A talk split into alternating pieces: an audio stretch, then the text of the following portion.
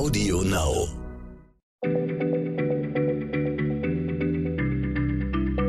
Schneller Schlau, der kurze Wissenspodcast von PM.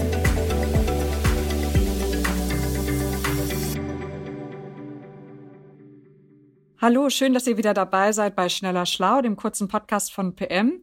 Ich bin Christiane Löll und bei mir ist Nora Sager. Wir widmen uns heute einer Frage, die Generationen von Diäthaltenden umgetrieben hat, nämlich reicht es zum Abnehmen, einfach weniger Kalorien zu mir zu nehmen? also nur noch den halben Burger und die halbe Tüte Chips zu essen? Oder ist die Energiebilanz doch nicht alles? Nora, du bist heute unsere Diätexpertin. Wie sieht's denn aus? Also ich muss äh, ehrlicherweise sagen, dass ich mich vor kurzem mit Kalorienfragen überhaupt nicht äh, beschäftigt habe. Ähm, ich esse einfach und äh, versuche irgendwie genug Gesundes auf dem Speiseplan unterzubringen. Und jetzt habe ich aber zuletzt an der aktuellen Ausgabe von Geowissen Ernährung mitgearbeitet. Darin geht es um Mythen und Irrtümer rund ums Essen. Und in diesem Heft ist unsere freie Autorin Katharina von Ruschkowski der Frage nachgegangen, ob alle Kalorien gleich sind. Also im Grunde nehme ich automatisch ab, wenn ich weniger Kalorien zu mir nehme, als ich verbrauche. Oder steckt da vielleicht doch ein bisschen mehr dahinter? Und äh, wie so oft lautet die Antwort, sonst würden wir auch keinen Podcast machen. Äh, ja, es steckt eine ganze Menge mehr dahinter und äh, Kalorienangaben sind viel nutzloser, als diese schicken Nährwerttabellen auf den Verpackungen gern suggerieren. Oha, also bevor wir dann die Diätkonzepte auseinandernehmen, sollten wir uns vielleicht erst einmal eine grundsätzliche Frage stellen, nämlich der, was eine Kalorie überhaupt ist und wie der Kaloriengehalt von Lebensmitteln dann eigentlich gemessen wird. Und woher wissen wir denn zum Beispiel, ähm, wie viel Kalorien in einer Möhre oder in einem Burger oder in einem Salatkopf stecken? Ähm, das ist eine gute Frage. Also die Kalorie ist eigentlich äh, eine veraltete physikalische Einheit, hat also im Ursprung überhaupt nichts mit Essen zu tun. Und es ist genau die Menge an Energie, die man braucht, um ein Gramm Wasser um ein Grad zu erwärmen.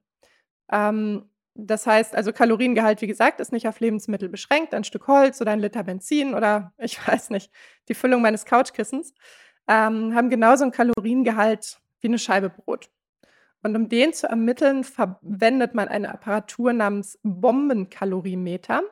Und das ist im Grunde einfach ein Behältnis voller Wasser, in dessen Mitte sich eine stahlummantelte Brennkammer befindet. Das ist die namensgebende Bombe. Und in dieser Brennkammer verfeuert man dann mit Hilfe eines Lichtbogens das Brot oder das Holz oder die Füllung des Couchkissens. Und dann misst man dabei, wie stark sich das umgebende Wasser erwärmt. Deswegen spricht man von Brennwert. Also das ist durchaus äh, wörtlich gemeint. Und wenn du heute in Nährwerttabellen guckst, ähm, dann steht da nicht Kalorien, sondern Kilokalorien, also das Tausendfache. Und äh, ja, mit einer Kilokalorie kannst du dann entsprechend ein Liter Wasser um ein Grad erwärmen.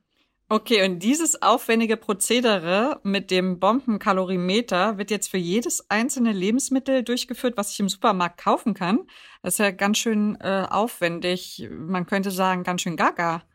Ja, so ist es tatsächlich auch nicht. Also um 1900 äh, gab es einen Chemiker namens Wilbur Atwater und der hat festgestellt, dass verschiedene Nährstoffe wie Fett, Zucker, Eiweiße unterschiedliche Brennwerte haben. Also ein Gramm Fett liefert zum Beispiel 9 Kilokalorien, Eiweiß und Kohlenhydrate liefern jeweils 4. Und ähm, theoretisch kann man die Lebensmittel also einfach in ihre Bestandteile zerlegen und dann kann man ausrechnen, wie viele Kilokalorien sie enthalten. Ballaststoffe zum Beispiel wurden lange Zeit abgezogen. Die kann man zwar theoretisch im Bombenkalorimeter verfeuern, aber sie gelten für den Körper als unverdaulich. Naja, inzwischen weiß man, dass die Mikroben im Darm daraus äh, Fettsäuren herstellen können, die dann doch Energie liefern. Also ähm, genau, es ist wie immer alles komplizierter als gedacht. Aber okay, mein Magen ist ja jetzt kein Behältnis, in dem man mittels Lichtbogen Möhren und Burger und so verfeuern kann. Äh, was sagen denn diese theoretischen Werte dann überhaupt aus, wie viel Energie die einzelnen Lebensmittel meinem Körper liefern? Ja, wenig.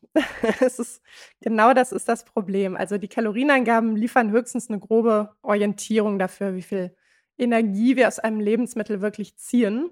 Man hat zwar über die Jahrzehnte versucht, diese Berechnungen zu verfeinern, aber besonders aussagekräftig sind sie nach wie vor nicht. Und ähm, was würdest du denn dann für eine aussagekräftige Information halten? Was kannst du darüber sagen? Ähm, aussagekräftig wäre zum Beispiel der Verarbeitungsgrad eines Lebensmittels. Also ein Apfel und ein Glas Apfelsaft, die haben beide ungefähr 100 Kilokalorien. Aber so ein roher Apfel mit all seinen Fasern und Zellwänden, den zu verdauen und seine Nährstoffe aus, aufzuschließen, das ist für den Körper viel mehr Arbeit, als einfach den äh, Zucker aus dem Apfelsaft zu verwerten. Das heißt, wenn wir Lebensmittel pürieren oder mahlen oder kochen, dann äh, nehmen wir unserem Körper Arbeit ab. Wir verdauen die Sachen sozusagen extern vor. Und äh, das lässt dann den verwertbaren Energiegehalt steigen. Das heißt, wir ziehen aus dem Apfelsaft unterm Strich mehr Kalorien als aus dem rohen Apfel. Und im Zweifelsfall sind wir auch schneller wieder hungrig, weil der Zucker aus dem Saft halt sofort ins Blut geht. Ähm, andere Lebensmittel haben auf dem Papier irre viele Kalorien, aber der Körper kann halt nur einen Teil davon verwerten. Also ein ganz gutes Beispiel sind unverarbeitete Mandeln. Da gab es auch Studien zu. Bei denen liegt der physiologisch verwertbare Kalorienwert ungefähr ein Drittel niedriger als der Brennwert, der auf der Packung steht. Und gibt es noch weitere Faustregeln? Also macht es zum Beispiel einen Unterschied, wie ich die Kalorien so über den Tag verteile? Äh, ja, absolut. Du hast äh, bestimmt schon mal vom berühmten Intervallfasten gehört. Ähm, dabei isst man zum Beispiel 16 Stunden lang nichts, meistens so vom frühen Abend bis zum kommenden Morgens, ist am einfachsten. Und äh, nimmt dann all seine Mahlzeiten in den verbleibenden acht Stunden zu sich. Und es gibt Hinweise darauf, dass so ein Rhythmus hilft, sich unerwünschtes Gewicht vom Leib zu halten, weil der Körper in der Fastenphase an die Fettreserven geht.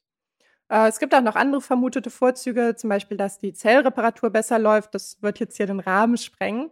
Aber als Faustregel kann man sagen, also wer zwischenzeitlich fastet, der verbrennt bei gleicher Kalorienaufnahme mehr Energie als jemand, der ständig snackt zwischendurch. Nun ist ja relativ offensichtlich, dass Menschen Nahrung unterschiedlich gut verwerten. Und ähm, welche Rolle spielen denn dann individuelle Faktoren dabei? Also wie viel wir so aus dem Apfel bekommen oder eben aus dem Glas Apfelsaft rausholen? Ähm, spielen eine wichtige Rolle ist halt ein bisschen schwierig zu quantifizieren. Also genetische Faktoren sind auf jeden Fall beteiligt und auch die Zusammensetzung unseres Mikrobioms ist wichtig. Äh, Mikrobiom, das sind die Einzeller, die bei uns im Darm sitzen und die uns helfen, chemische Verbindungen aus der Nahrung aufzuspalten und dann in nutzbare Stoffe und Energie umzuwandeln. Aber da ist tatsächlich vieles noch äh, recht nebulös. Aber im Grunde sagst du, um aussagekräftige Brennwerte zu erhalten, müssten wir für jedes Individuum, jedes Lebensmittel, jede Verarbeitungsform einen eigenen Brennwert errechnen, richtig? Genau, und am besten noch für jede Tageszeit. Also du merkst, das ist äh, völlig utopisch. Deswegen kann man pauschal sagen, also Kalorien bieten eine grobe Orientierung, aber um wirklich abzunehmen, reicht es nicht, eine Brennwertbilanz aufzustellen. Ähm, viel besser ist es einfach, viele unverarbeitete Lebensmittel zu essen und irgendwie darauf zu achten, dass man nicht rund um die Uhr vor sich hin mümmelt. Also jetzt auch keine wirklich überraschenden Erkenntnisse, sondern. Irgendwie ist es ja auch tröstlich. Niemand muss mit dem Taschenrechner am Abendbrottisch sitzen und Kalorien addieren. Und sind ja ohnehin alles nur so Näherungswerte. In dem Sinne wünschen wir allen Zuhörerinnen und Zuhörern ein entspanntes Essen, Mahlzeit, wie man in manchen Orten sagt, und bis zum nächsten Mal bei Schneller Schlau. Tschüss und danke, Nora. Das war sehr spannend. Ja, gerne. Mahlzeit. Schneller Schlau, der kurze Wissenspodcast von PM.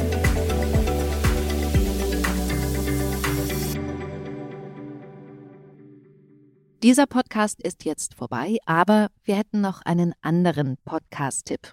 Worum es genau geht, erzählt euch der Host am besten selbst. Hi, mein Name ist Gerrit Rüsken, ich bin dreifacher Vater und Host des Podcasts Papalapap.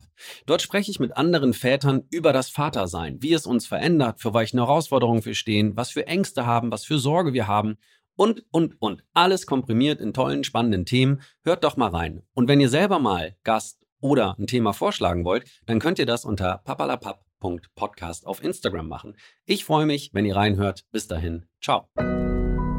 Audio Now.